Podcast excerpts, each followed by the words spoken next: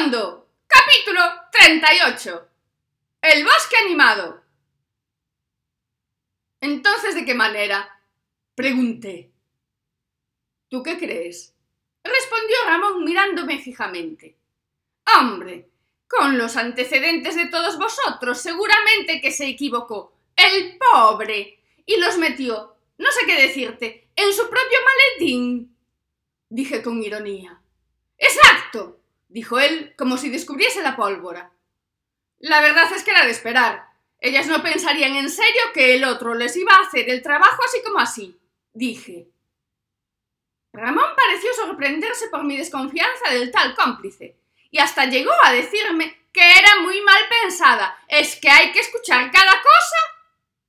La verdad es que para ser todos medio delincuentes eran una banda de aficionados. Habrá que buscar al tal funcionario, dijo Ramón. Habrá, sí, dije. Si salimos de aquí, dijo con mucha sorna mirando alrededor. La verdad es que aunque lo dijese sin sorna tendría razón. No tenía ni idea de por dónde andábamos, solo que la marea estaba subiendo y que nos estaba conduciendo cada vez más hacia el interior del bosque.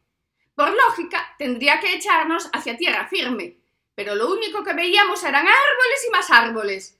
Hasta me dio por pensar que la ciudad había crecido.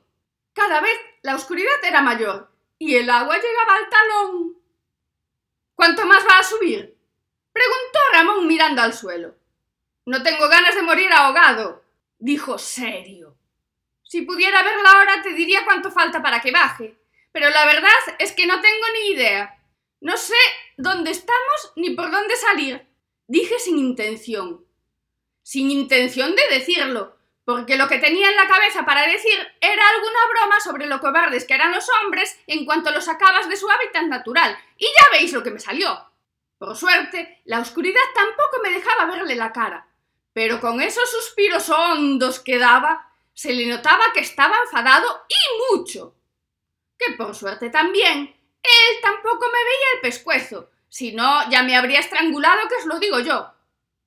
Pues yo ya me harté de andar, dijo. Así que vete buscando dónde pasar la noche, que no ando más, leche. Esto último lo dijo elevando el volumen, sin disimulos, para que me fuese cayendo que estaba enfadado. Poco podía buscar, ya os digo que no se veía nada, ya casi no sentía los pies, porque en el ambiente hacía calor, pero el agua estaba muy fría y llevábamos un tiempo andando mojado. Ni distinguía cuando andaban seco. Él se paró, como los niños cuando dicen que no andan más para que los lleves en brazos. No sé si era eso lo que pretendía. Mi intención, desde luego, no era. En todo caso, al revés. Cuando encuentres al funcionario, ¿qué vas a hacer? Dije para distraerlo, para cortar aquel silencio tenso. Él no dijo nada. Bien claro. La luz de la luna dejaba ver una especie de peñasco, y fui hacia allí. No le dije nada. Iba en plan exploradora. Quería ver dónde estábamos para soltárselo con naturalidad y no dar tanto la impresión de no tener ni idea como efectivamente no tenía. Él vino detrás, sin respirar profundamente ni hacer ni un ruido. De hecho, pensé que se había quedado abajo. Esto no es el dique de abrigo dijo Ramón detrás de mí. Sí que era así. Estábamos en los peñascos del final del dique de abrigo. Habíamos ido andando por los pantalanes y el tejido de las raíces de los árboles. Imaginaba. Ramón se sentó calladito, sin ningún reproche. Yo me senté a su lado. No sé, dijo. Lo miré sin saber de qué hablaba. Que no sé qué haré cuando encuentre al funcionario, dijo mirándome. Fastidiarte, porque no creo que te dé las escrituras. Dije. Lo que no creo es que le encuentre. También me extraña que María confiase en uno cualquiera. Es raro. Dijo sin ganas. Lo que es raro es que no lo pensaseis antes. Bueno, por lo menos quedáis con el dinero. Los que quedéis. Dije resentida. Me pasó el brazo por encima de los hombros y se acercó a mí.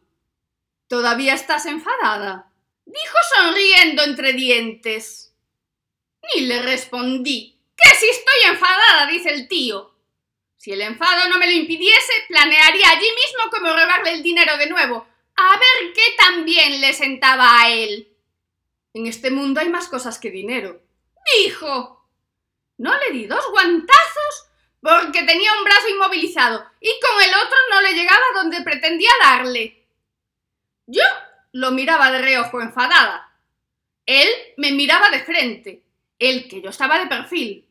Se acercó un poco más. Está bonita la noche, ¿no? dijo. Se acercó un poco más. Su cara rozaba la mía. Yo lo miraba de reojo.